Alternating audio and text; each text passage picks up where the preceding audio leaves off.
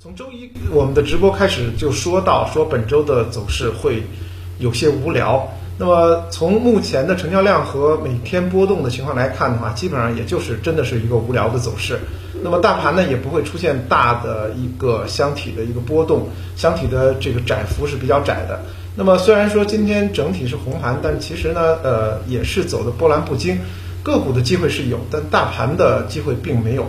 那么，呃，从目前 A 股的走势来讲呢，我们曾经跟大家解释过，是因为在周末的时候有这个大呃全国人大常委会的这样大型的会议的召开，一般在会议前夕就会这么走，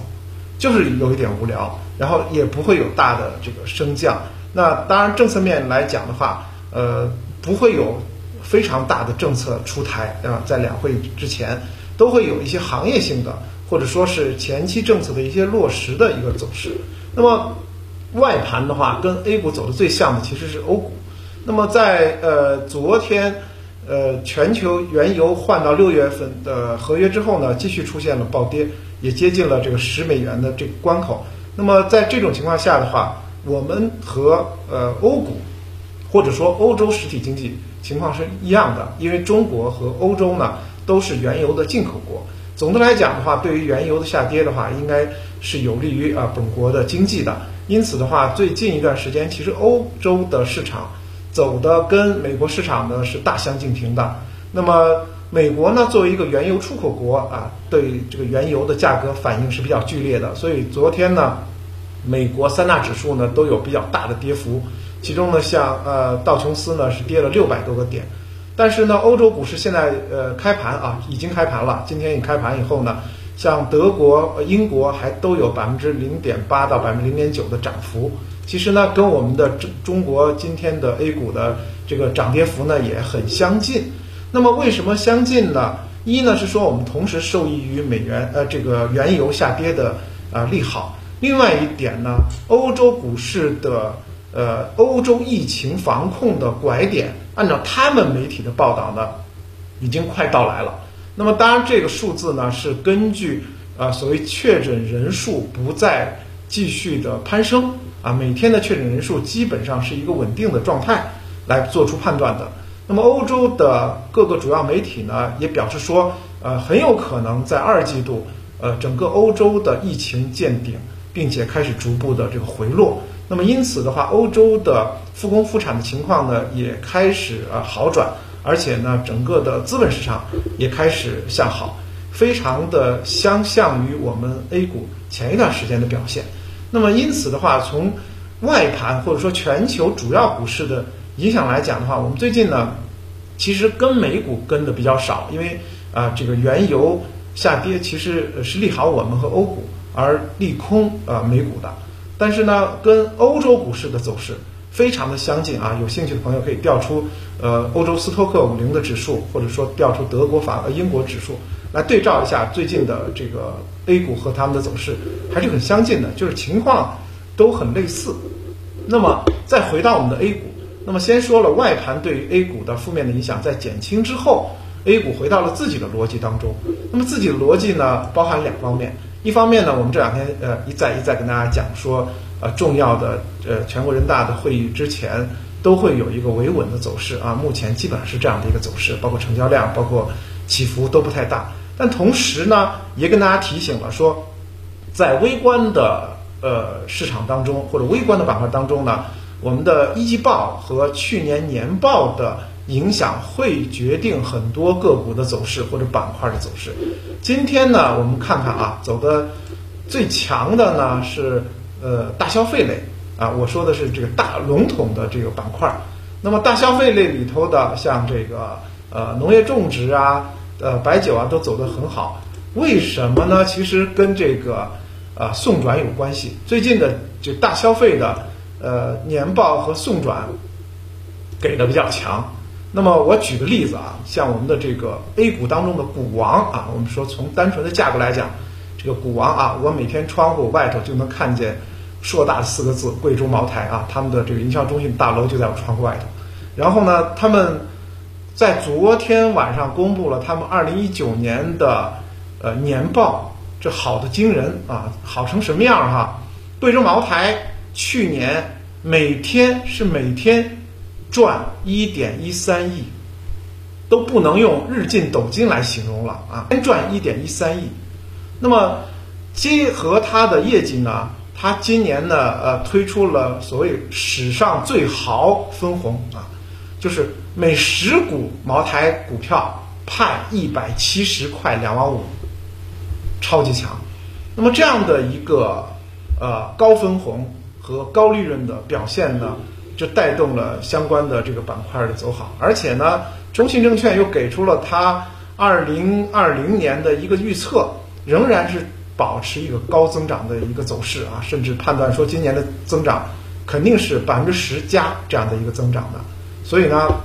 今天呢啊，整体上白酒板块呢走势也是非常强。当然，我们在讲说呃，包括贵州茅台，包括五粮液啊。他们是业绩带动着这个盘面的走好。那么除了白酒之外呢？其实今天呢，呃，截止到昨天晚上，A 股已经已呃已经有一千两百一十二家上市公司公布了去年的利润分配计划，其中呢有一百七十家呢是这个转增股本，十九家呢要送股啊，所以呢就是说。呃，我们说今年的一季度呢，很多实体经济企业其实受到影响非常大，但是呢，现在分的钱是二零一九年的，所以呢，仍然是有一波小的行情给了这些高松转的个股啊。那么去年赚钱的企业还是不不少的，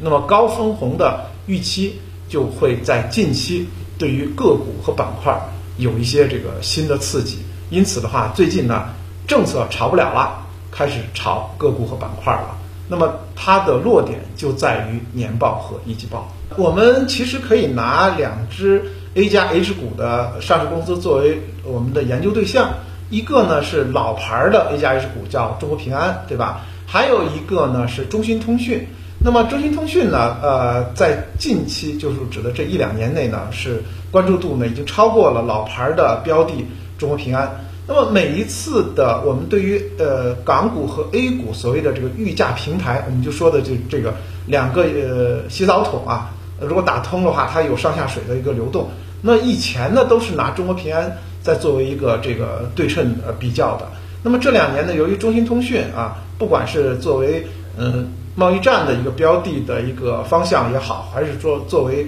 五 G 概念的一个方向也好呢，一直受到大家的关注。那你会发现。他们的这个股价不平衡度是非常强的，比如说中兴通讯今天的港股收盘价二十三港币，那么呃 A 股的收盘价是四十人民币。我们知道本身这个港币和人民币就有一个汇率的一个差，那么再加上这个汇率差的话，中兴通讯的港股的价格是远远低于呃 A 股的价格啊，几乎砍一半。那么相对于中兴通讯来讲的话，中国平安呢这种传统的这一部分呢。也有这种预价，但是呢，没有这么夸张啊，没有一半的这种夸张，因此就带来了一个研究的一个问题，就是说 A 加 H 股，其实这个问题呢，之前也有朋友问过，说呃，同样的我要做呃一一些个股的标的，我是买它的 A 股呢，还是买它的港股呢？因为现在通过这个正规渠道，我们通过券商代理也是可以买港股的。那么我跟他们讲，我跟他讲就是一。是要看你的呃持有周期，如果你持有周期比较长的话，呃，其实呢，我个人是推荐港股的。那么因为呢，这个港股那边呢，它的国际流通性更强，所以定价更准，就是说呃，对于这家公司的估值定价更加的精准一点。呃，但是呢，如果你是短炒的朋友呢，A 股的活跃度和资金量比较大。所以呢，你要看中兴通讯的话，你会觉得 A 股它其实更上蹿下跳。虽然说港股的这个它的机制里头，呃，涨停板、跌停板的这个比例，呃，几乎没有啊，它可以这个一天跌百分之六十，也可以一天涨百分之九十。但实际上股价呢，相对还是稳定的。反倒是 A 股，他们在呃一些这个呃游资的炒作下呢，有些个股。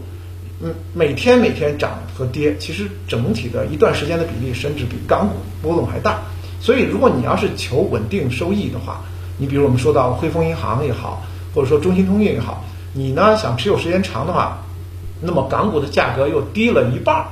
啊，就是刚才左老师说的，其实好像更有洼地的这个效应。所以呢，我倒主张是说去做这个呃港股当中的这些优质的标的。那么如果你要是说我呢又嫌这个来回的倒钱比较麻烦，因为我们现在要开通港股的话，理论上讲啊，理论只是理论啊，就是要什么五十万呀，要考试啊，你又觉得很麻烦。然后呢，你又觉得我每天都要进行操作啊，不管是这个 T 加一啊，还是 T 加三的，就是我我两三天我要倒腾一回的话。那港股就呃 A 股呢更适合，而且成本就交易成本相对也低，所以就要看个人的这个操作的风格和需求了。对于很多板块的属性呢，我们要在呃今年疫情的背景下呢进行一个重新的认识，比如像这个呃呃新老消费呃就是这个我们说的刚呃刚需消费。啊，或者是呃医疗，之前呢都把它当做这个防御性的板块，现在呢，其实呃正像左老师说的，可能在短期内我们其实是要认清它的进攻性的。那么因为呃我们的疫情呢，呃使得之前的呃一些这个呃消费呢被封闭掉了，可能后面会有报复性的消费。那么同时呢，新老基建呢，我们之前呢把它做成啊是季节性的一个话题，但是今年呢，呃要在后续的复工复产之后，更加的就提振，呃，通过消费带来的，呃，通过这个基建带来的内需的增长，因此的话，它的延续性已经超过了季节性。因此，那么很多的券商还有我们自己呢，都认为，呃，刚需消费加新老新老基建是今年，呃，三个季度，就是从现在算起往后三个季度，呃，一直会保持的一个主线。我们不能说它就是一个季节性。呃，对于整个的这个二零二零年的后三个季度，我认为它都会反复的。你看啊，前两天呢，新老基建当中的特高压和五 G 活跃了一下，今天呢又是所谓刚需消费品在活跃，它的轮动性其实很强。因此的话，呃，如果你要是以天为单位去进行炒作的话，很可能高买低卖就做不到，做不好。不如说你都进行配置。我们说到的叫刚需必须呃消费品。加新老基建来作为整体配置的一个组合，我觉得可能更科学一点。要解释银行为什么今天走势不好，首先要明白一点，就是银行前两天为什么走势好。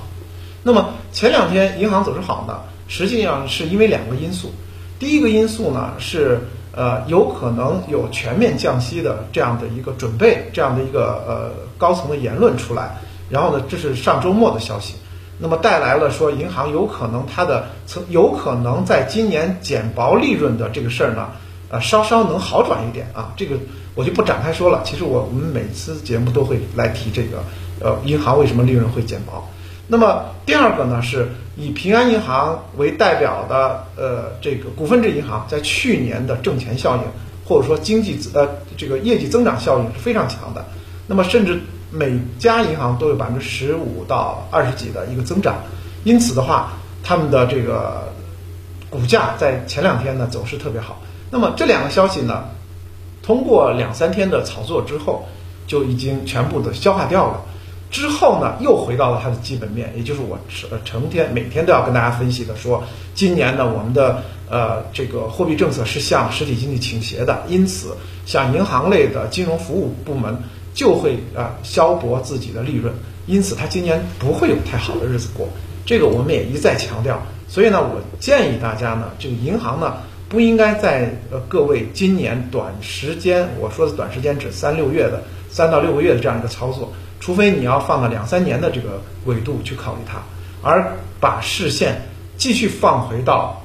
细分大消费和细分新老基建。其实刚才的消费股的这个分析当中呢。我想加上一句，那么消费股是一个巨大的一个呃种类，它其中其实也包括所谓的老消费和新消费。老老消费就是大家理解的必须刚需的这种食品饮料啊啊医疗啊。那么新消费包括什么呢？比如说电商，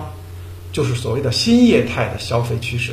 比如说啊五 G 的终端，就是我们一再强调说，至少有两三年大家都要去换五 G 的手机。比如说智能家电，比如说新能源汽车，比如说在线教育啊等等啊，这这些是今年的，其实大家可以更关注这种所谓的新消费观念。